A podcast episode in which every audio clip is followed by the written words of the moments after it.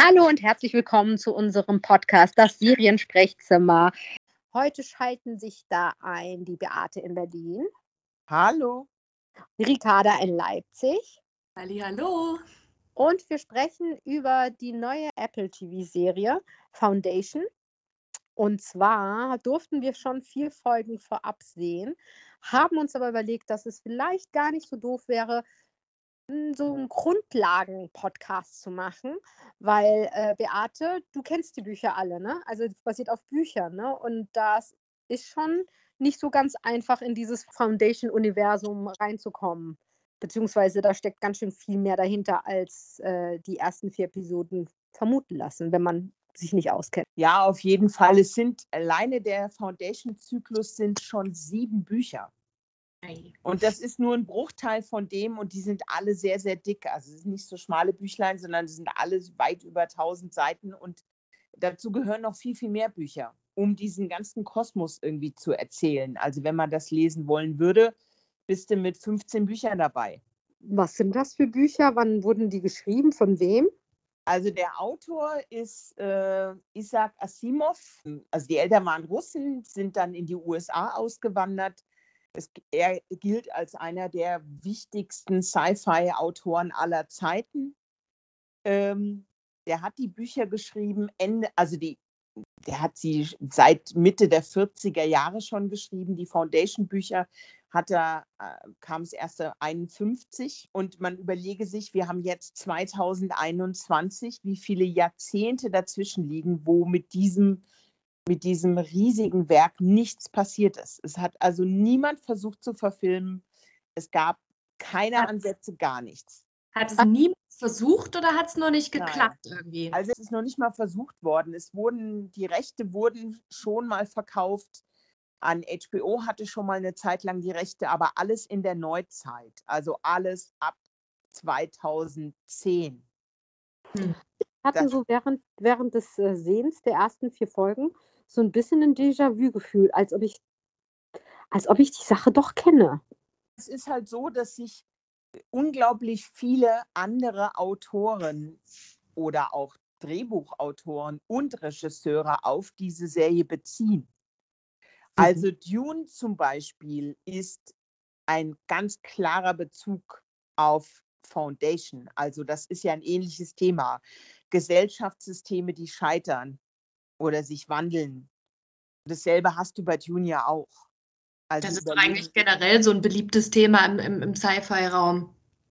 So ein bisschen, habe ich das Gefühl. Ja, also der, die hat, der hat ja damit, was der da gemacht hat, der hat Standards gesetzt. Also von ihm haben ganz viele andere Autoren, die danach kamen, alle sich darauf berufen, weil das halt eben wirklich so, wie soll man sagen, weltenumspannend ist, was der da geschrieben hat. Also wenn man sich, wenn man alle Bücher nehmen würde, wäre das eine Zeitspanne von 20.000 Jahren. Der Handlung. Die Gesamthandlung. Und die Foundation-Handlung sind 1000 Jahre. Wir haben ja jetzt vier Folgen gesehen. Und es, also ich muss, ich persönlich muss sagen, ich kenne gar nichts von dieser Welt. Ich habe teilweise manchmal wirklich so ein Déjà-vu-Gefühl gehabt, dass ich dachte, ach krass, habe ich doch irgendwas von, von dem schon mal was gesehen, was kommt mir doch ein bisschen bekannt vor. Ich hatte jetzt nicht das Gefühl, völlig verloren zu sein und nicht zu verstehen, worum es geht, wenn ich ehrlich bin.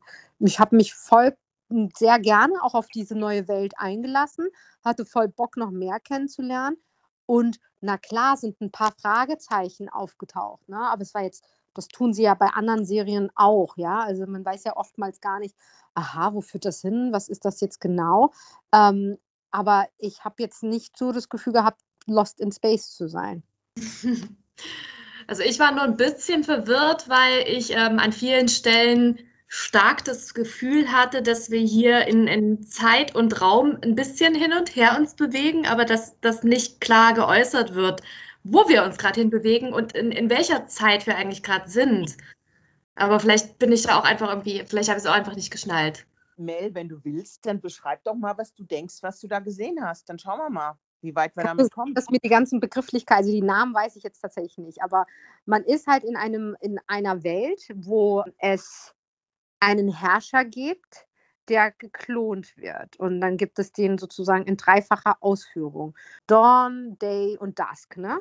Aber im Grunde ist es die gleiche Person nur zu verschiedenen Generationen, als Kind, als erwachsener Mann und als älterer Mann. In dieser Welt ist Mathematik super wichtig und es gibt eine Art Wissenschaft mit anhand von mathematischen Gleichungen die Zukunft vorauszusehen oder die sehr wahrscheinliche Zukunft vorauszusehen. In einem anderen Planeten ist ein Mädchen, was einen Wettbewerb gewonnen hat und ähm, mathematisch, also Mathematikwettbewerb und die kommt da an.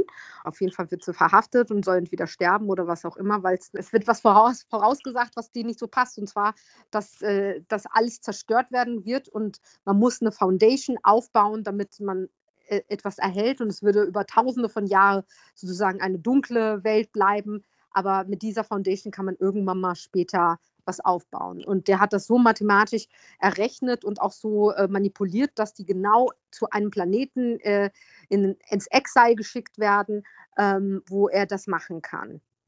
Ja, und von da, und da gibt es noch so eine Nebenbei, so eine Nebenbeigeschichte die, ich weiß jetzt nicht, ob ich zu viel verraten habe oder ob das jetzt so ein bisschen die Inhaltsangabe zumindest der ersten Folge ist. Das ist interessant, weil also meine Auffassung ähm, ist teilweise unterscheidet sich ein bisschen von dem, was du jetzt gesagt hast. Also dieses Mädchen, was da von diesem Wettbewerb auf den Planeten kommt, da hatte ich auch am Anfang so ein bisschen das Gefühl, dass die jetzt hier unser Einstieg äh, in die Handlung ist, weil sie quasi von außen, sagen wir mal, übertragenen Sinne vom Dorf in die Stadt, wo dann äh, die Haupthandlung und, und der, der Kaiser da leben, reinkommt und quasi so wie wir in die Handlung reingeschmissen wird. Und da hatte ich sie erst so ein bisschen als unsere Einführungsperson, Bezugsperson verstanden. Und dann ist sie ja irgendwie ab Folge 2 das ist jetzt einfach mal ein Spoiler, den ich an der Stelle schon raushole, weil der ist halt in Folge 2 dann schon. Das ist jetzt ähm, nicht so dramatisch, sehe ich einfach mal so. Ist sie quasi nicht mehr da gewesen. Ich weiß nicht, ob sie wieder auftaucht, ich weiß nicht so hundertprozentig, wo sie dann hin war, aber irgendwie hat sich dann die Handlung von ihr so wegentwickelt. Aber ich habe sie dann damit quasi gar nicht mehr so als relevant gesehen. Stattdessen war ist noch relevant. Also ich habe das Gefühl, sie wird noch relevant sein. Würde mich freuen, weil ich hatte irgendwie gedacht, die ist ganz interessant und dann war sie auf einmal weg. Aber ich hatte so die Haupthandlung so ein bisschen mehr, vor allem am Anfang verstanden, dass ähm, dieser Harry Seldon, dieser Wissenschaftler, quasi, der hat mich so ein bisschen an ähm, ähm, Galileo Galilei erinnert, halt, ähm, dass er halt so ähm, ein Wissenschaftler ist, der mit seiner äh, komischen Wissenschaft halt ähm, einfach das Weltsystem so ein bisschen in Frage stellt und darum versucht der Kaiser seine Wissenschaft zu unterbinden, weil er seinen, seinen gottgleichen Status nicht hinterfragt haben möchte und versucht ihn da ähm, äh, ins Exil zu schicken, beziehungsweise ursprünglich sogar ja zu töten. Und äh, dann lässt sich aber anscheinend irgendwie beweisen, dass er doch recht hat. Also muss der, der Gottkaiser da mitziehen. Und dann geht es halt um den Aufbau dieser Foundation, die in erster Linie nicht den Untergang verhindern soll oder auch nur kann, sondern einfach das, das Wissen der Menschheit ähm, oder ist das das ja, das, das, Wissen der Bevölkerung der Planeten halt aufrechterhalten soll. So eine kleine Arche. So eine genau, Arche. so archenmäßig, dass das halt danach irgendwann folgende Generationen, die auf irgendeine mir noch unklare Art und Weise vom Untergang gerettet werden sollen, wahrscheinlich auf diesem Planeten, dass die dann mit diesem Wissen eine neue Generation aufbauen können. So hat ich es so grob verstanden. Die anderen zwei Folgen handeln mehr über etwas, was auf dem Exilplaneten relevant ist, was genau. aber eventuell mit diesen Kriegen zu tun haben könnte. Also das wird ja auch noch alles sehr vage gehalten. So habe ich es verstanden, Beate. Sind wir legen wir völlig falsch oder ist es ein Funken, ist es ein Funken von dem, was tatsächlich diese Foundation-Bücher ausmacht? Ja, es ist ein Bruchteil von, von dem. Also die wichtigste und das kommt, da kommen wir zur, also eine der wichtigsten Figuren ist eben nicht, und deswegen wundert mich das, Gal. Das ist A, ein Mann im Buch. Mhm. Zweitens, mhm. ähm, das ist eigentlich nur ein, ein Schüler von Harry Selden und der wird dann, der geht mit nach Terminus und wird später Professor für Mathematik und äh, Enzyklopädien. Das ist alles. Warum die aus der Figur jetzt diese Hauptfigur, also diese vermeintliche Hauptfigur gebaut haben, Warum sie jetzt plötzlich weiblich ist, also keine Ahnung. Also das kann ich nicht nachvollziehen. Äh, es sei denn, die, wie gesagt, die werfen die komplette Geschichte um. Wobei, ähm, ich finde ja schon bei Battlestar Galactica hat das mit, den, mit dem Gender-Tausch ganz geil äh, geklappt. Ne? Aber hast du denn das Gefühl, dass diese Figur des Gals zusammengelegt wurde mit einer anderen Figur, das sozusagen. Das kommt darauf an, wie sie es jetzt weiterentwickeln. Ähm, ja. Weil normalerweise hat die keine große Funktion. Also sie unterstützt den Harry Selden ja, aber sie wird ja so ein bisschen wie so ein Held aufgebaut. Eine Heldin, die halt ja. eine tragende Figur ist. Ja, Und ich kann mir im Moment noch überhaupt nicht erklären, was das für eine Figur sein soll. Also zumindest nicht nach diesen ersten vier Folgen.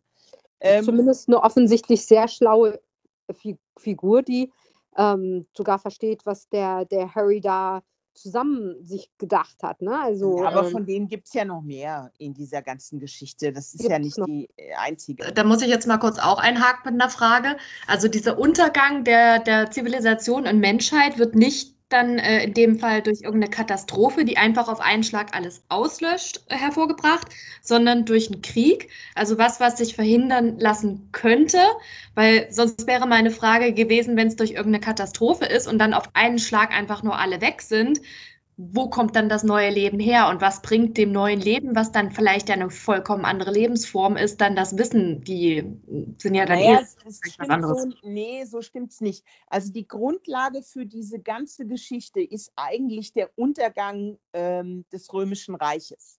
Mhm. Das war, war, die, war die Assoziation und die Idee von Asimov für diesen ganzen Zyklus. Und äh, der Untergang des Römischen Reiches hatte ja auch viel mit Arroganz, Überheblichkeit und Selbstgefälligkeit zu tun. Ja. Und genau das finden wir eben jetzt bei Asimov als Motiv auch. Da geht es also darum, dass die Menschheit sich selber zerstört. Er hatte also in den 40ern schon eine Vision, dass wir den Planeten kaputt machen. Und wir sind jetzt bei 2021 genau da, an dem Punkt. Das fand ich halt auch ganz interessant, weil mich hat das wirklich so ein bisschen ähm, ans Kontemporäre erinnert. Irgendwelche Wissenschaftler versuchen da zu sagen, hey, äh, läuft gerade nicht so gut, ähm, ich sehe da eine Zerstörung in der Zukunft. Und irgendwelche Politiker versuchen den einfach mal zu un unterbinden und nicht für voll zu nehmen. Ja, das und genau aus dem Grund ist, dieses, ist, diese, ist das Buch auch so unglaublich wichtig. Mhm. Weil der das alles vorausgesehen hat. Also der hat auch so viele Details in seinen Büchern drin, an Dingen, die alle in Entwicklungen technologischer Natur, aber auch in, in, in der Art, wie Menschen agieren, wie, wie Gesellschaften zusammenlegen, was das hervorbringt. Es hat ja alles beschrieben in diesem riesigen Zyklus, der Ende der 40er, Mitte der 40er begann. Musst dir mal überlegen. Mhm. Haben jetzt 2021. Deswegen ist das auch so ein unglaublich wichtiges sind diese Bücher so wichtig, weil der so viel vorweggenommen hat. Und deswegen haben diese Bücher auch so viele andere Leute beeinflusst. So viele andere Kreative, aber auch Politiker, Wissenschaftler. Da gibt es ja Unmengen von Leuten, die das als, als eine ihrer Einflussquellen ähm, ähm, äh, melden oder, oder sagen, sie haben das gelesen und das hat sie ihr ganzes Leben lang beeindruckt. Und da gibt es ja noch diese weitere Rolle die ja so sein Assistent ist von, von Harry. Ähm, Gab es die in den Büchern auch oder ist das auch äh, rein fiktiv? Ja, also das, äh, das Problem ist, wir dürfen ja nicht spoilern. Also ich kann euch sagen, dass eins der Ereignisse, was durch ihn eintritt, im Buch so nicht der Fall ist. Ah, okay. Hm. Ähm, auch da haben sie wieder, ich bin sehr gespannt, wie das weitergeht. Also ich finde jetzt schon ganz am Anfang die Änderungen echt krass. Aber findest du sie gut oder äh, nicht gut? Das hängt davon ab, wie sie das zusammenbauen. Das kann ich noch überhaupt nicht sagen nach vier Folgen. Also vielleicht wäre es einfacher, wenn man, wir haben halt leider jetzt nicht die komplette erste Staffel. Ähm, das ist schon ein Riesenunterfangen, was die da vorhaben. Das musst du dir mal überlegen. Also wenn es gut läuft, gibt es ja, ach, soll es 80 Folgen geben, also acht Staffeln A, jeweils äh, zehn Folgen A einer Stunde. Bevor es die Idee mit der Serie gab, gab es schon mal eine Überlegung, einen Film zu machen. Ähm, das hat man aber, es war aber kurz davor, das hat man aber dann aufgegeben, weil man festgestellt hat, die Drehbuchautoren festgestellt haben, das geht nicht. Sie mhm. kriegen das nicht unter. Mhm. Und wenn du dir überlegst, wie lange Peter Jackson. Herr der Ringe. Äh, ja, genau, Herr der Ringe. Peter Jackson, wie lange der am Drehbuch gearbeitet hat für Herr der Ringe. Ich glaube, über zehn Jahre haben die daran gearbeitet. Und Herr der Ringe ist auch riesig. Ja, aber das ist überhaupt kein Vergleich mit dem Ding hier. Mhm. Und die haben einfach aufgegeben und haben dann gesagt, das geht nicht. Wir können das nicht in Filmform packen. Das kriegen wir nicht hin. Ich weiß nicht, wie viele Filme die machen müssten, um das irgendwie einzufangen. Es ist sowieso schon ziemlich mutig, sich da überhaupt dran zu wagen. Und deswegen hat es wahrscheinlich auch so lange gedauert, mhm. ähm, bis das jetzt mal gemacht wird. Ich habe mal noch eine wichtige Frage zum Thema Änderungen vom Buch. Ich hatte nämlich mal ein bisschen gegoogelt schon und ähm, gelesen irgendwo, dass die, diese Rolle von äh, Lee Pace, diesem Gottkönig da, also zumindest in seinem ähm, mittleren Alter, dass die auch ähm, eine Erfindung für die Serie ist oder zumindest in, in der Form für die Serie so ein bisschen erfunden ist. Ist das so? Ja, es ist ein, eine Umwandlung. Das ist schon, also du hast ja von diesen, ich glaube, der steht halt so ein bisschen stellvertretend für solche Herrscher, die, mhm. die, die, ähm, also er ist ja eher der Klügere, weil er, äh, es gibt ja diese, dürfen nicht verraten, aber es gibt ja, sagen wir jetzt einfach mal, weil die, ich, wir wissen ja eh, dass die ersten drei Folgen werden ja auf einen Schlag veröffentlicht. Insofern, so viel Spoiler ist es dann nicht, weil die sind ja alle drei gleich verfügbar. Mhm. Ähm, es gibt ja diese Gerichtsverhandlung, äh, wo er dann am Ende derjenige ist, der sagt, Harry Selden wird nicht ähm, verhaftet, ins Gefängnis gesteckt oder umgebracht, sondern man gibt ihm eben dieses Forschungsprojekt. Weil er äh, trotz der ganzen Selbstherrlichkeit und Arroganz verstanden hat, ähm, dass es tatsächlich um das Leben auch seiner Herrschaft geht oder allen allen Klonen, die nach ihm kommen, alle Nachfahren von seiner Familie, werden mhm. davon irgendwie profitieren, wenn das hinkommt. Also die haben das eher wie so eine Schlüsselfigur genommen, die steht für so das Establishment, für Arroganz, für ähm, Hierarchien, ähm, für Überheblichkeit, würde ich jetzt mal sagen. So würde mhm. ich ihn beschreiben. Finde ich auf jeden Fall einen guten Kniff äh, von der Serie, dann aber den so zu ähm, gestalten, wie er jetzt ausgeformt ist, weil man möchte ja Lee Pace gerne länger sehen. Und auf dadurch, jeden. dass er eine Rolle ist, die inkarniert wird, haben wir theoretisch ihn immer.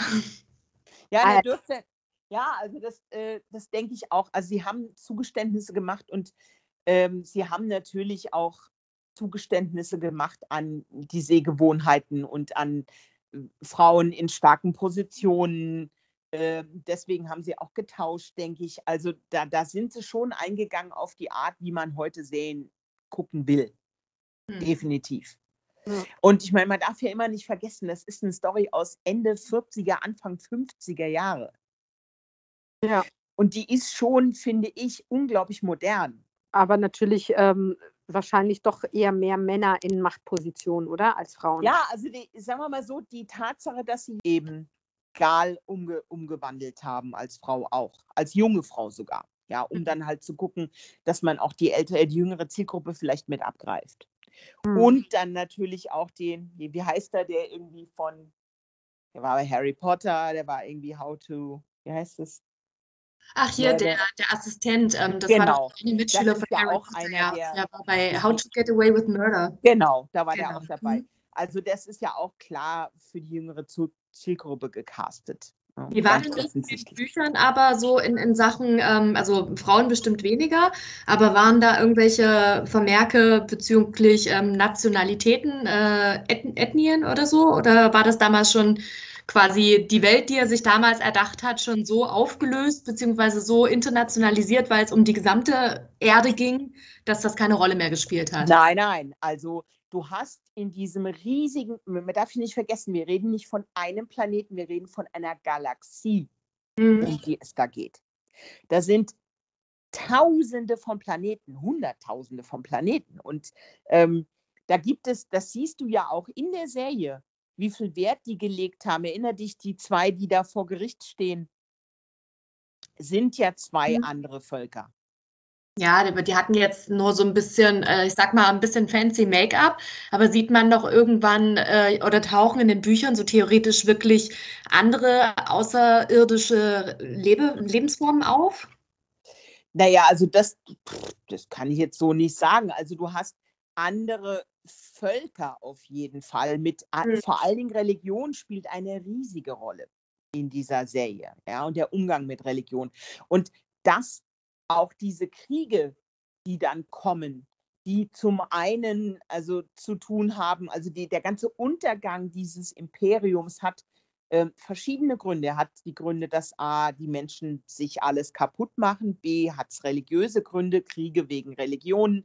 Ähm, es hat viel mit Überschätzung zu tun, ähm, aber auch mit Ressourcen, die knapper werden. Die, es gibt auch ganz krasse Hierarchien. Also das ist schon alles sehr aktuell. Das Mhm. kannst du eigentlich übertragen jetzt auf uns. Und du hast wirklich unterschiedliche Glaubensrichtungen, die massiv ihre Rechte vertreten auf anderen Planeten. Was ich noch nicht gesagt habe, was, was, äh, was, in, was auf jeden Fall ein wichtiger Faktor ist, es wird irgendwann in der neuen Gesellschaft geleugnet, dass es die Erde gegeben hat, weil man sich komplett davon ähm, trennen will, also von dieser Vergangenheit. Und da gibt es Kräfte, die versuchen, das so zu drehen, dass, dass, die, dass alle Informationen über die Erde praktisch ausgelöscht werden. Dass die gar nicht mehr existiert in den Geschichtsbüchern. Und was man auch wissen muss, ist, vordergründig behauptet Harry Seldon ja, dass er eine, eine Art Bibliothek aufbaut mit allen Informationen. Mhm. Was er eigentlich macht, ähm, er baut dort eigentlich die Grundlage für eine neue Gesellschaft auf, weil dort die besten Wissenschaftler versammelt sind. Also er ist auch Anti-Klonherrschaft. Oder Auf jeden Fall. Also der hat, äh, weil, weil, weil diese Form der Regierung ja dazu führt, dass dieses Imperium untergeht. Na, weil die ja nie, die sind ja immer dieselben, ne? Also ich meine, der, der äh, Lee Pace Charakter wird ja immer derselbe bleiben, Mhm. weil, weil sie ja durch seine, durch die Klon, durch die Klonung immer, ähm, also wobei ich frage mich, ob der Junge, also die junge Version von ihm, nicht vielleicht schon anders sein könnte. Aber das, Das wird ergibt dann nämlich alles auch noch irgendwann thematisiert. Also ich habe halt auch das Gefühl gehabt, ähm, dass die, die ganze Serie so ein bisschen so ein äh, mutiger Move ist, weil viele, die genau wie ich und Mel jetzt null Vorkenntnisse haben, die werden halt da einfach erstmal komplett perplex davor sitzen und sich einfach erstmal berieseln lassen, idealerweise so ein Grundvertrauen mitbringen, dass, dass es alles irgendwann mal Sinn macht. Ich gehe davon aus, dass es bestimmt irgendwann mal Sinn macht. Aber das ist halt so ein Grundvertrauen, das bringt halt nicht jeder mit. Und da, da werden vielleicht nicht unbedingt viele lange genug dranbleiben, bis es für sie Sinn macht dann. Naja, Also- das ist ja das, was ich vorher schon gesagt habe. Das ist erstmal eine Nischenserie für Leute, die die Bücher kennen und Mhm. Leute, die Sci-Fi mögen. Weil wir alle seit wie vielen Jahren reden wir davon, dass wir eine neue gute Sci-Fi-Serie brauchen und wir hatten keine. So. Und wir hatten gute, gute Mystery- und Fantasy-Serien, ja, aber keine wirklich richtig gute Sci-Fi-Serie. Die ganze Zeit nicht. Wir hatten keine. Und ähm, das ist jetzt die erste, die vielleicht in diese Richtung geht, zumal die auch von der Ausstattung und den Bildern echt bombastisch ist. Es sieht Ja. schon sehr, sehr, sehr geil aus.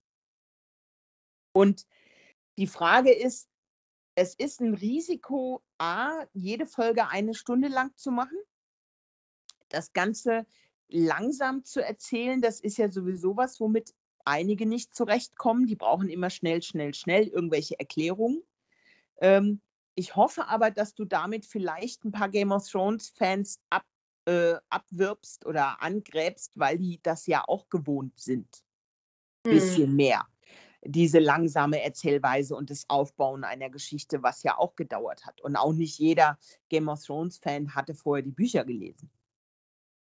Ja, das ist eigentlich bei mir genauso ein Ding gewesen, wo mich die Serie abgeholt hat, weil ich sie gut fand. Und dann habe ich daraufhin die Bücher gelesen. Vielleicht klappt das ja hier genauso. Ja, also das, das denke ich auch. Man muss halt, diese Asimov-Nummer ist, äh, das ist ja ein Autor, Autor aus einer alten Zeit. Du musst überlegen, wann äh, äh, Game of Thrones geschrieben worden ist. Das ist ein Neuzeit-Autor. Und Asimov ist, wie gesagt, Ende der 40er, Anfang der 50er kam Foundation raus. Aber sag mal, ähm, kurz auf Asimov äh, zurückkommt, ähm, ist nicht diese Amazon-Serie, die Expanse, auch auf Büchern von ihm basierend? Ja, ja, dann natürlich. Ja. Der, der hat ja, der hat, der hat ganz viele, ganz große ähm, Bü Bücher geschrieben, von denen einige auch schon verfilmt. Es gibt ja auch schon Filme von seinen Büchern. So ein bisschen Publikum abfangen, die die Serie gut fand, die dann quasi, hey, das basiert auf Büchern vom gleichen Autoren, dass die dann darüber auch den Zugang finden, auch wenn sie jetzt die Foundation-Bücher nicht gelesen haben. Ja. Ich mir gar nicht so, ich mache mir ganz ehrlich gar nicht so große Sorgen. Ich glaube, das Ding wird laufen. Ich finde es super spannend. Mich ja, es ist auch gut.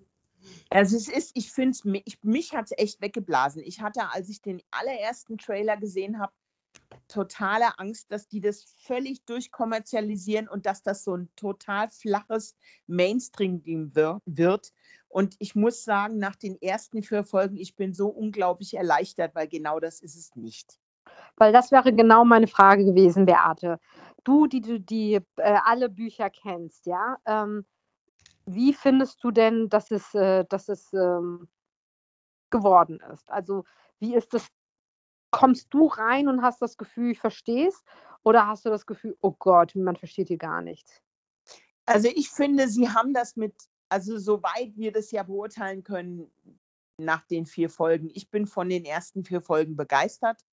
Ähm, sie haben eine tolle Bildsprache, die dir ganz viel erklärt, äh, wo du schon eine Menge, die dich so reinholt in diese ganze Welt, was ja auch immer wichtig ist, finde ich. Ähm, und sie sind dialoglastig, was ich total toll finde, was passt auch wieder zu den Büchern. Sie sind anspruchsvoll geblieben, sie haben es nicht zugunsten vom Mainstream verkitscht und ver vereinfacht, obwohl sie es verändert haben. Aber sie haben es nicht insofern verändert, dass es ganz, ganz platt und hohl geworden ist. Gar nicht. Überhaupt nicht. Es ist wirklich anspruchsvoll geblieben und das ist, sind anspruchsvolle Bücher, auf jeden Fall. Und ich meine, die Pace ist richtig der Oberknaller, da muss man jetzt einfach mal sagen.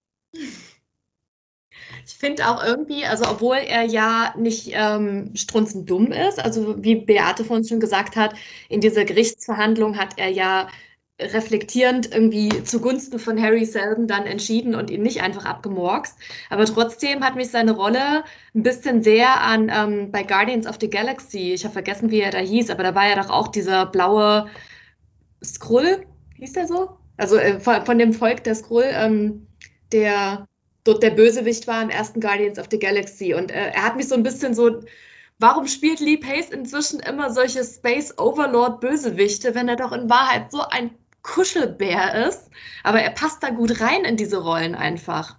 Diese Sachen wie von den Guardians, die, die, das ist nicht, da hat man es abgeguckt, nein, es ist andersrum. Die Foundation ist die Grundlage. Die Sachen, die Asimov geschrieben hat, sind Grundlagen, auf der dann fast alle anderen abgekupfert haben. Mhm. Das muss man wissen. Das ist ein ganz, ganz, ganz wichtiges Buch. Und nicht nur in der Sci-Fi-Welt, sondern das ist auch gesellschaftspolitisch sind das wichtige Bücher. Ich kann mich erinnern, ich bin da rangekommen und zwar war ich Anfang der 80er Jahre äh, Atomkraftgegner. Das war die Anfangszeit irgendwie der Grünen, so Ende 70er, Anfang 80er in Frankfurt. Und da waren wir bei den ersten Demos ähm, gegen Atomkraft. Und die Bücher, die wir damals in, in dieser Gruppierung, in unserer Community gelesen haben, das war Asimov und das war John Brunner. Und das sind Leute, die im Sci-Fi-Bereich alles vorweggenommen haben, was es an Entwicklungen in der Gesellschaft ähm, bis heute gibt oder die es jetzt gibt. Das haben die alles beschrieben. Hm. Und das waren, ähm, das waren die Bücher, die wir damals gelesen haben zu der Zeit. Und deswegen, und äh, praktisch, es war so absurd, weil wir waren auf diesen Demos gegen Atomkraft und hatten diese Bücher gelesen, was daraus wird. Und Asimov schreibt in der Foundation oder in den Roboterbüchern, dass die Erde unbewohnbar wird durch ähm, Atomexplosionen irgendwann. Hm. Du musst, äh, das war diese völlig skurrile Situation, dass wir auf diesen Demos standen und diese Bücher gelesen hatten, die aus Ende 40er, Anfang 50er sind, also 30 Jahre alt. Ich muss jetzt mal ganz doof nachfragen, da mir jetzt irgendwie die Geschichtskenntnisse ein bisschen abhanden gekommen sind. In den 40ern ähm, war da schon Atomkraft denn überhaupt so ähm, als e-, Energielieferant in Gebrauch oder in, in Gespräch wenigstens? Oder? Naja, wann, wann, oh Gott, jetzt fragt mich was. Ja. Ähm, wann wurde denn, wann wurde denn die Atombombe gebaut? Okay, stimmt, ja. Da gab es ja Also schon. wann die Kern, äh, ich meine, es gab das äh, Manhattan-Projekt, wann, wann wurde das denn? Warte mal, ich glaube 45 gab es den ersten Kernwaffentest, meine ich, im Manhattan-Projekt, so hieß dieser Projektname, ich glaube es war 45. Hm. Und die Bücher von, und ganz klar haben diese Entwicklungen Asimov beeinflusst. Hm. Weil die ersten, die ersten Tests gab es in den USA. Und äh, im, im, im Manhattan-Projekt. Und, ähm, das, und dann 45 folgten ja dann folgten ja dann schon die Atombombenabwürfe in Hiroshima und Nagasaki Stimmt, ja, dann muss es doch schon August. da vorhanden gewesen sein. Und ihn hat das, ähm, ihn hat das total beeinflusst bei seiner Art zu schreiben. Also er hatte diese Vision, dass, dass wir unsere Erde selber zerstören. Hm. Und das hatten ganz viel, also zum Beispiel John Brunner war ja eher Ende 70er, Anfang 80er dann, als der dann seine Bücher geschrieben hat. Ähm, der hatte wieder andere Themen, die, die er dann reingebracht hat, aber das waren so die Autoren, die unglaublich weit vorne dran waren. Und ich habe mich immer die, gewundert, warum das keiner verfilmt oder warum da keiner was mitmacht. Aber es ist halt alles sehr komplex. Also das, was Asimov schreibt und das, was John Brunner macht, natürlich auch. Hm. Also die, die haben alle Entwicklungen in der Technologie und in der Wissenschaft haben Einzug gehalten in diese Bücher. Hm. Also er hat das aufgenommen, was er mitbekommen hat, wie sich die Welt entwickelt und hat das in seinen Büchern verarbeitet. Auch sehr, sehr ähm, ja, fortschrittlich in, in der Denke. Ne? Gut, wie viele Sci-Fi-Autoren. Ich habe die ganze Zeit tatsächlich auch ein bisschen so ein paar Parallelen zu Battlestar Galactica, wenn ich ehrlich bin, mit der Religiosität, mit der Erde. Die Erde spielt ja bei Ba- Battlestar Galactica eher am Schluss eine Rolle als am Anfang, aber ähm, ja, spielt auch eine Rolle, ne? Ja. Ja, Religion, glaube ich, ist, spielt immer eine große Rolle. Guck dir an, welche Rolle, also vielleicht jetzt nicht in unserer westlichen Welt, aber schau dir doch mal die anderen Länder an. Ja. Also, das siehst du ja gerade im Nahen Osten wieder, wie wichtig oder welche riesige Rolle Religion spielt. Guck nur nach Ja. Israel. Also, das hat es immer, weil das ist ja auch eine Form von Motivation. Du hast auf der, und das ist halt ganz interessant, du hast ja auf der einen Seite die technologischen Entwicklungen, dann hast du religiöse Entwicklungen und gesellschaftliche Ver äh, Entwicklungen. So, wenn man das irgendwie so nehmen kann. Und ähm, die, das Interessante ist, dass eigentlich die Hierarchieform, die die jetzt in der Foundation abgebildet haben, eben eine ganz altmodische ist. Welche Rolle spielt dieser Planet, wo sie sind? Ne, der spielt deshalb, ähm, also die, der, der, der Imperator, so nenne ich ihn jetzt mal, die Pace, äh, verbannt die ja ähm, also praktisch i- auf diesen Planeten eben, weil der außerhalb der Sicht ist. Also der will nicht, dass die im Mittelpunkt stehen, sondern dass die praktisch in Vergessen, so ein bisschen in Vergessenheit geraten. Am Rande der Galaxie ist dieser Planet wirklich am absoluten Rand der Galaxie. Der ist auch nicht so wirklich erschlossen. Das sieht man ja schon in den ersten drei Folgen. Ähm, und die sollen da so ein bisschen unter sich bleiben. Also sie sollen so ein bisschen da ihre Arbeit machen, aber außerhalb dessen, was die Gesellschaft ständig wahrnimmt, sein. Mhm. Und deswegen ähm, gibt er ihnen oder sagt, zu diesem Planeten müssen sie hin oder er, ich glaube, es ist eigentlich im Buch auch so, dass der Harry Seldon, weil der das ja alles geplant hat, äh, diesen Planeten unbedingt haben will. Aber Es geht auch darum, dass dieser Planet von allem ähm, abgeschnitten ist, damit die da arbeiten können, ohne dass sie gestört werden. Aber es ist doch tatsächlich so, dass da schon andere Leute vorher auf diesem Planeten waren. Das weiß ich jetzt nicht. Was, äh, wie die das damit haben, das gibt es auch im Buch, aber das kann ich dir jetzt nicht sagen, wie sie das da jetzt einbauen oder was sie damit vorhaben. Ich kann halt überhaupt nicht sagen, was die für wichtig erklären, weil die haben jetzt schon zwei Personen zur Hauptperson gemacht, die eigentlich nicht, wich- nicht so richtig wichtig sind. Ja. Insofern kann, kann ich das nicht sagen, was die machen werden. Wir haben ja, wie gesagt, nur vier Folgen gesehen. Also hätten wir vielleicht mal die erste komplette Staffel, könnte man vielleicht eher ein bisschen was einschätzen. Hm. Ähm, aber so ist es schwierig. Jetzt hätte ich dich schon fast gefragt, wie endet denn die Foundation? Das werde ich ganz sicher nicht sagen. so, jetzt würde ich einfach mal sagen, Ricarda, was hat dir denn bislang am besten gefallen? Hattest du Highlights beim Sehen dieser Folgen? Also auf jeden Fall für jemanden wie mich, der so die Tragweite des Ganzen noch gar nicht greifen kann ähm, und erstmal nur oberflächlich äh, in da, dieses neue Sci-Fi-Universum reingeworfen wird, die Optik auf jeden Fall. Also es sieht phänomenal aus alles. Es wird auch ähm, was ich gut finde, nicht übertrieben mit CGI gearbeitet und jetzt gar nicht versucht. Also dahingehend finde ich es ganz gut, dass es jetzt nicht irgendwelche extraterrestrischen anderen Lebensformen gibt, da die dann versucht werden würden, mit äh, irgendwelchen Masken oder CGI ähm, dargestellt zu werden. Also es sind halt von vornherein effektiv alles Menschen im weitesten Sinne. Und darum ähm, hält sich da Maske und CGI in Grenzen, sondern es sieht einfach nur cool aus. Also so diese Planetenweiten, und, äh, die man sieht. Ähm, die Leute sind dahingehend glaubwürdig. Es ist wirklich eher ein auf Wissenschaft basierendes Sci-Fi als ein auf ähm, krassen CGI-Effekten und hey, wir sind im Space basierendes Sci-Fi. Das fand ich auf jeden Fall sehr gut.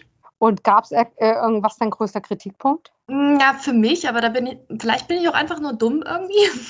ähm, ich fand den Einstieg echt ein bisschen schwierig, weil, weil, ähm, weil ich manchmal nicht so ganz mitgekommen habe, wer, wer ist denn jetzt hier meine Bezugsperson und wo bzw. wann sind wir eigentlich gerade? Aber ich habe genug Vertrauen, dass ich äh, da mehr wissen möchte. Beate, genau das gleiche für dich, wobei du ja sozusagen, ich weiß gar nicht, ob es ein Vorteil oder vielleicht sogar ein Nachteil ist, dass dass du schon so viel weißt. Wie empfindest du das denn? Ähm, dasselbe, was Ricarda gesagt hat, die Optik ist phänomenal. Und das, die, die erleichtert dir dieses Eintauchen in diese, in diese Welt sofort. Also du, du, du guckst dir diese Bilder an und denkst, wow, Alter, was geht hier ab? Das ist ja also wirklich beeindruckend. Auch die Kostüme, also das ist alles total stimmig. Ähm, was mir sehr gut gefällt, ist, dass sie so viel Wert auf Dialoge gelegt haben ähm, dass die Dialoge alle äh, Hirn haben, dass die wirklich intelligent sind, dass die in die Tiefe gehen, ähm, dass das anspruchsvoll ist, was die da machen, dass auch die Schauspieler das unglaublich ernst nehmen, was sie da tun. Die spielen eigentlich so, wie man in einer Dramaserie spielt oder in einem, in einem Theaterstück spielt. Äh, das hat viel ähm, Anspruch und es äh, ist wirklich sehr ernsthaft, wie die alle spielen. Es gibt ja so, so Sci-Fi-Serien, da ist das alles sehr oberflächlich und das hast du da überhaupt nicht. Ich finde, dass, dass da die tragenden Figuren haben sehr viel Tiefe. Das gefällt mir gut. Und sie sind sehr respektvoll umgegangen ähm, mit den Figuren und den Texten. Und hast du das Gefühl, dass, dass es ein Vorteil ist, so viel zu wissen? Oder glaubst du, dass dich das sogar ein bisschen einschränkt, weil du ständig irgendwie was anderes erwartest? Nee, also ich habe äh, das Gefühl, es ist ein Riesenvorteil, weil diese Welt so groß ist. Da steckt so viel dahinter. Das ist schon schwierig, glaube ich, wenn man da, äh, wenn man, also es kommt immer drauf an, wenn man ein, geübter Gucker ist, der sowieso sich darauf einlassen kann, Sache, also bestimmten Dingen Zeit zu geben und nicht zu erwarten, dass er ständig mit irgendwelchen Cliffhängern zugeballert wird, ähm, für die ist die Serie definitiv nichts. Das, die Leute, die das können und die Spaß daran haben, wenn sich etwas entwickelt, die werden das lieben. Und deine größte Kritik? Wenn ich ehrlich bin, dass man uns nur vier Folgen gegeben hat. Weil ich kann immer erst was abschließend beurteilen, wenn ich zumindest mal eine Staffel komplett gesehen habe. Und vor allen Dingen bei diesem Ding. Ja bis jetzt ist das wirklich alles sehr, sehr, sehr positiv. Und ich hatte so eine Panik nach dem Trailer, dass das so ein Kommerzding wird. Aber es ist es eben nicht geworden. Und das rechne ich denen hoch an. Ja, also ich muss auch sagen, ich finde es auch optisch wahnsinnig ansprechend, schauspielerisch genauso. Ähm, ich weiß, dass du ja ein großer Call and Catch Fire Fan bist. Ähm, und was mich da immer, immer, immer gestört hat, dass der Lee Pace irgendwie für mich so künstlich aussah. Ich weiß auch nicht, ob er da irgendwie operiert wurde oder zu gebotoxt war oder was auch immer. Ich finde jetzt in dieser Serie, gerade jetzt, sieht ja so gut aus und so natürlich und ähm, passend für diese Rolle, dass ich da erleichtert bin, dass das so ein bisschen der, der alte Lee Pace wieder.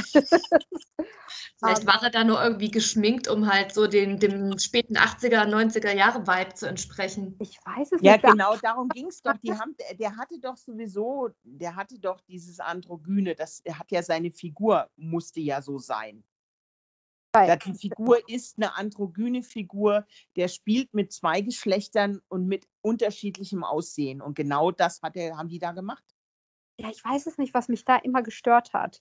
Das war für mich immer so, ich, ich finde ihn ja so gut als Schauspieler, aber es hat mir immer wehgetan, den mir anzusehen in der Serie. Und, äh, und jetzt denke ich mir, oh, ich finde es gerade so schön, den mir wieder angucken zu wollen und den so gut zu finden dabei. Ähm, ja, ist vielleicht ein bisschen auch oberflächlich und albern, aber das tatsächlich ist für mich so ein Highlight auch gewesen, dass ich denke, also nicht nur ist er unfassbar gut, sondern äh, ich mag ihn auch mir wie, wie, wieder gerne ansehen. Ähm, ich finde es interessant, welche Charaktere es gibt. Ich, ähnlich wie Ricarda bin ich auch unsicher, ähm, wo die Reise mit ihnen hingehen wird, weil wir ja ähm, bei der dritten und vierten Folge neue Charaktere bekommen und die anderen irgendwie pa auf Pause gedrückt wurden. Da bin ich sehr, sehr gespannt, was aus denen wird ähm, und äh, ob es irgendwie ein äh, Zurückkommen gibt und die Sprünge mit der Zeit ähm, uns weiterhelfen, sozusagen wieder bei den, bei den Hauptcharakteren zu, äh, zu landen. Und ähm, Kritikpunkt, ja, ich meine, fällt mir auch ein bisschen schwer gerade tatsächlich. Ähm, weil ich glaube, vier Folgen reichen nicht, um, um alles zu verstehen. Ich glaube, vielleicht mein größter Kritikpunkt wäre, dass ich manchmal ein Déjà-vu-Gefühl hatte was ich aber vielleicht gar nicht so schlimm finde. Vielleicht hängt das wirklich nur damit zusammen, dass es ein paar, äh, dass es mich ein bisschen an Battlestar Galactica erinnert hat, an, an oder an diverse andere Serien oder Filme, die ich gesehen habe. Und wenn, wenn du dir jetzt sagst, dass, äh, dass das damit zusammenhängt, dass ganz viele Leute ähm, das als Inspiration genommen haben für Dinge, die sie dann später gemacht haben, ist das doch eigentlich fast ein Kompliment, ne? dass man so ein kleines Déjà-vu-Gefühl hat. Ja, man hat ja, man, man guckt ja immer visuell. Ne? Und bisher gab es ja, ähm, gab es ja von, von, diesem, von diesem Universum nie irgendwas Verfilmtes. Du hast äh, Leute gesehen, die haben dann aufbauend auf den Ideen, die du in, in, ähm, in Foundation hast, haben sich andere Leute bedient und haben dann andere Geschichten geschrieben. Also du musst dir mal überlegen, dass Dune äh, 1965 rauskam. Mhm. Also fast über 20 Jahre nachdem der Foundation geschrieben hat. Ja. Und auch da hast du ja eine ähnliche, eine ähnliche Diskussion, ja.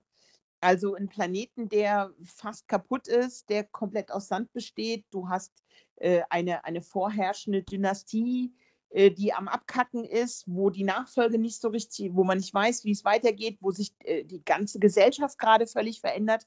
Das ist und das hat er auch schon zugegeben, äh, der Frank Herbert, das basiert auf Foundation. Ja. Und es gibt Gründe, warum Nobelpreisträger diese, diese, diese Buchreihe anführen, als Einfluss in ihrer Arbeit. Es gibt Gründe, warum das Politiker anführen. Krass, also ja. Elon Musk ist ein Beispiel, der, in sein, der gesagt hat, eine seiner Inspirationen für den Aufbau seines Unternehmens war diese war diese, ähm, dieser riesige Zyklus. Darum hat er also neulich seinen Roboter vorgestellt. Da geht's wahrscheinlich. da. Der hat, der hat wahrscheinlich den Masterplan sich schon länger ausgedacht. Und er arbeitet jetzt den Masterplan ab. Okay. Ja. Aber das, das, äh, es gibt ja so Seiferbücher, die sind reine Unterhaltung. Und das ist eben Foundation eigentlich nicht. Das ist wesentlich mehr. Und die Frage ist jetzt, kriegen die das hin, äh, ein so anspruchsvolles Buch äh, so umzubauen, dass es trotzdem unterhält? Und ich finde, das haben sie zumindest jetzt mal in den ersten vier Folgen gut hingekriegt. Ja. Ich fand, fandet ihr, dass die zu lang sind? Ich fand es nicht. Nein, ich auch nicht. Nee, eigentlich nicht. Also ich habe zu gut weggucken können, ähm, habe mich jetzt nicht irgendwie gelangweilt gefühlt. Und ja. wisst ihr, halt manchmal das Problem habe, selbst bei Serien, die ich wirklich gar nicht so schlecht finde, ist, ich ähm, lasse mich gerne ablenken nebenbei. Ich bin sehr selten nur komplett darauf fokussiert. Mhm. Und war, äh, die haben es geschafft, dass ich alles weggelegt habe und mich darauf fokussiert habe.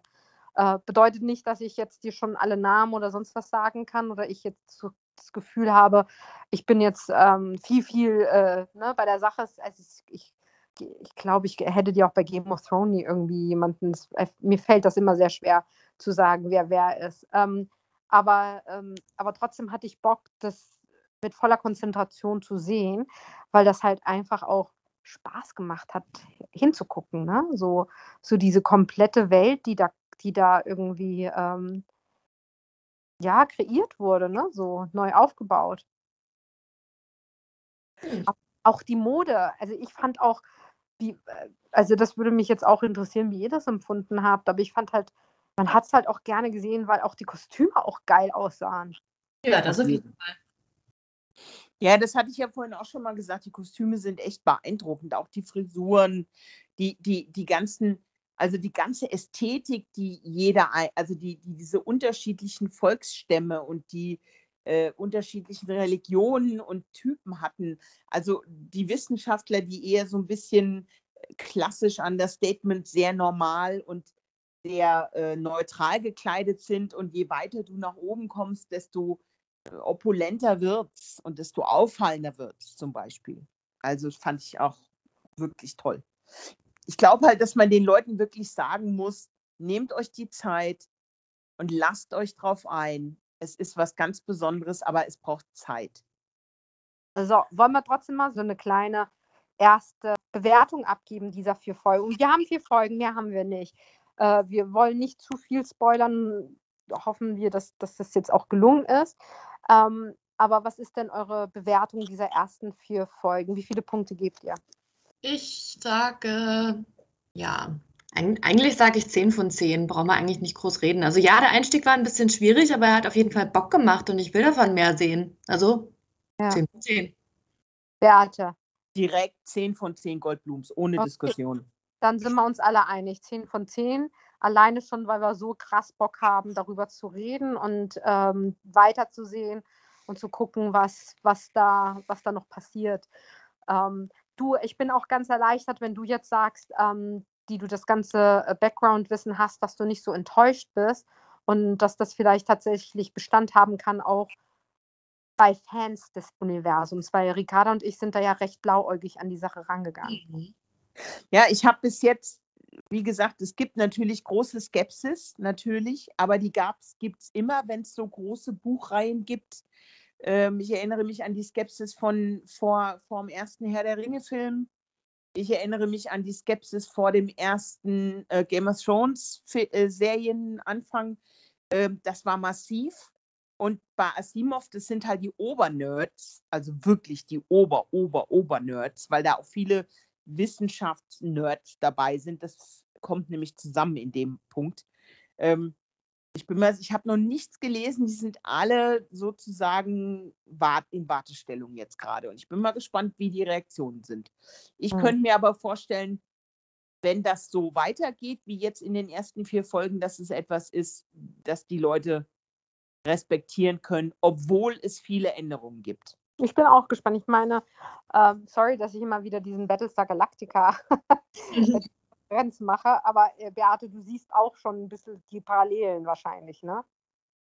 Naja, Battlestar, äh, Battlestar Galactica im Original kam in den 70ern, wenn ja. ich mich richtig erinnere, oder? Also genau weiß ich es jetzt nicht. Ich meine, es war Mitte, Ende 70er kam Original Battlestar Galactica. Und da haben sie ganz viele Änderungen gemacht, wo es auch erst einen riesen Aufschrei gab. Äh, ne? So, wie kann man Starbuck eine Frau, es kann doch keine Frau sein und so. Und ich muss sagen, ich liebe die neue Version von Battlestar Galactica. Das ist immer noch einer meiner All-Time-Favorites. Auf jeden Fall. Also sie ist viel, viel, ich finde, sie ist wesentlich besser als die alte Originalserie. Ja. Die ist um Längen besser. Das ist praktisch fast wie eine neue Serie, ja. finde ich. Ich finde die viel, viel, viel, viel besser. Und das macht viel mehr Sinn, weil das, äh, weil das äh, eben auch anspruchsvoll ist. Äh, das hat ja so ein, auch so ein Genre bisschen das also Sci-Fi hat sich ja immer verändert. Du hast ja im Sci-Fi-Bereich so viele verschiedene Genres. Du hast den Steampunk-Alarm, dann hast du irgendwie Sachen, wo es äh, wo es ausschließlich um Roboter geht, dann geht es um Bewusstseinserweiterung und ähm, Telepathie. Also du hast so viele verschiedene Richtungen und die Richtung Religion, ähm, was ja dann auch in Battlestar Galactica vorkommt, war, wie gesagt, der Asimov hier mit seinen Sachen einer der ersten, der das in seinen äh, Büchern drin hatte. Hm. 78 ist die Originalserie. Ich habe Ja. mal geguckt, Ja. ja. Ja. Ähm, Und dann, äh, gut, und dann überlegt ihr auch wieder, welche Bezüge es bei Battlestar Galactica gibt von Foundation, weil, wie gesagt, die Bücher kamen 51. hm. Also die Foundation-Bücher kamen 51 aneinander vor. Also weißt du auch, die Leute, die Battlestar Galactica gemacht haben, was die gelesen haben, ganz offensichtlich. Und mit Foundation meinst du, das ist ja äh, sozusagen, da kam ja erst die, die äh, Roboter-Serie äh, und dann die Emperor, ne? Oder? Ja, genau. Also es gibt eben diese unterschiedlichen, ähm, diese, äh, diese unterschiedlichen Zyklen, nenne ich es jetzt mal so. Also die, die Asimov-Zyklen. Das fängt mit der Roboter-Serie an, ähm, dann kommt die Empire Series und dann die Foundation Series. Weißt Und die Foundation Series hat er übrigens nur deshalb, es gab erstmal nur drei ähm, und die auch zusammengefasst sind. Und dann gibt es die, die nachfolgenden nochmal vier Bücher und die hat er nur deshalb geschrieben, weil Fans ihn so lange genervt haben, bis er weitergeschrieben hat. Ach, Okay, das beantwortet jetzt meine Frage, weil die wäre gewesen, ob irgendwie bekannt ist, ob der das wirklich von vornherein so äh, als Gesamtwerk geplant hat Nein, oder nein, nein. Der hat, nee, eben nicht. Das ist so lustig. Der hat erst die Ro Roboter-Serie geschrieben. Dann hat er die Empire und, äh, äh, und die Foundation-Serie geschrieben. Aber nur die ersten drei Foundation-Bücher und die letzten Foundation-Bücher, die knüpfen an, an der Roboter-Serie und machen aus dem ganzen Ding eins. Mhm. Du musst es mal überlegen. Also was, und der hat, ich habe irgendwo ein Interview mit, von seiner Frau gelesen, die hat mal gesagt, dass ihm irgendwann die Ideen ausgegangen sind, Ja. dass er nicht mehr weiter wusste. Ja, aber verständlich. Ich meine, das ganze Ding, wenn du das mal alles dir anguckst, wie riesig das ist, was für eine Welt. Also ich meine, dass sich das jemand ausdenkt, das ist ja kompletter Wahnsinn. Aber ich muss sagen, wie Ricarda das schon vorhin gesagt hat, ich habe jetzt auch richtig Bock auf die Bücher bekommen, muss ich zugeben. Ja, da gibt es dann jetzt die Diskussion, mit was man am besten anfängt. Also Mhm. äh, muss ich das nochmal recherchieren, was da empfohlen wird von den Ach so, Obernerds, Reihenfolge, ja. welche Reihenfolge am meisten Sinn macht. Ja. Das ist ja wie bei Star Wars hier. Schaut man es in der chronologischen Reihenfolge oder in der Reihenfolge, wie die Story ist? Natürlich. Äh, auch da wieder, überleg dir mal, wann Star Wars rauskam. Das Und dann überleg dir, wann, wann Foundation rauskam. Ja. Das ist wirklich Grundlage für alle, die danach Sci-Fi geschrieben haben. Für alle. Also es gibt so ein paar grundlegende Sci-Fi-Bücher, die danach in ganz vielen anderen ähm, wieder wie Niederschlag gefunden haben. Aber Foundation ist definitiv eine der wichtigsten aller Zeiten. Also im, in Vorbereitung für diesen Podcast habe ich schon wüste Diskussionen bei Reddit irgendwie gelesen darüber, was man jetzt Leuten empfehlen sollte, in welcher Reihenfolge man das am besten liest und was am meisten Sinn macht. Eieiei, ey. Ich werde mal gucken, was, was ich da finde und dann euch mal einfach was schicken. Und dann könnt ihr euch Ja. überlegen, ob ihr euch das alles durchlesen wollt. Ihr Lieben, schön, dass ihr uns zugehört habt. Wir hoffen, dass es ein bisschen geholfen hat, eine Grundlage für die Serie Foundation zu schaffen und dass wir nicht äh, am Ende doch mehr äh, Chaos und, äh, und noch Aber mehr wir sind Fragen uns ja am. Ende alle einig gewesen, dass es trotzdem geil ist und dass man es gucken soll. Ja, Ja. und wir sind doch alle einig, dass man es wahrscheinlich auch okay versteht, auch wenn man nicht alle Hintergründe. Also man, man wird nicht total lost sein. Also Ähm, man muss vielleicht auch noch sagen, für die Leute, die wirklich sich die Mühe machen wollen, es gibt unglaublich viele Informationen zu diesem Thema im Netz. ja. Ähm, es gibt sehr, sehr, sehr viele Infos, wenn man anfängt zu suchen. Und ich kann mir vorstellen, ähm, zum Beispiel bei Dark hatten wir ja gar keine Grundlage. nee, das Da stimmt. gab es ja nichts. Wir hatten ja nur daran Spekulation. erinnert, dass, äh, dass Beate zu Hause sich ein Board gebastelt hat mit Post-its.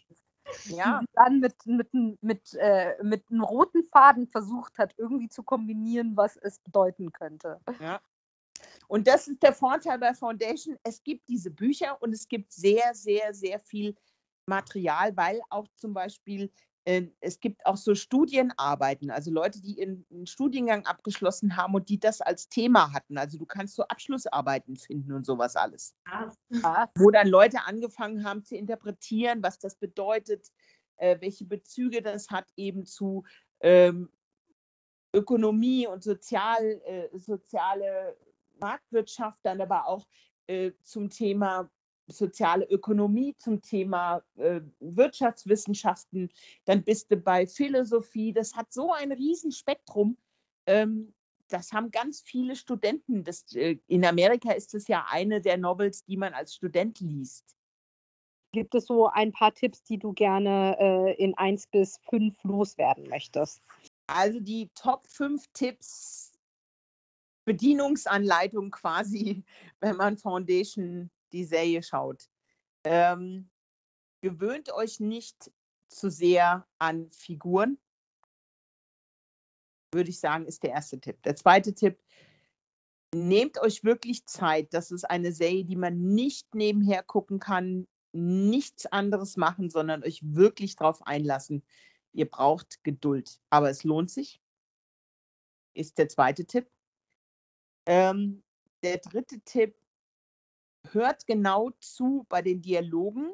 Ihr müsst genau hinhören, wenn es um die Dialoge geht, weil die sehr viele Details sind sehr wichtig zum Verständnis. Der vierte Tipp wäre, nicht jede Figur ist das, was sie vorgibt zu sein.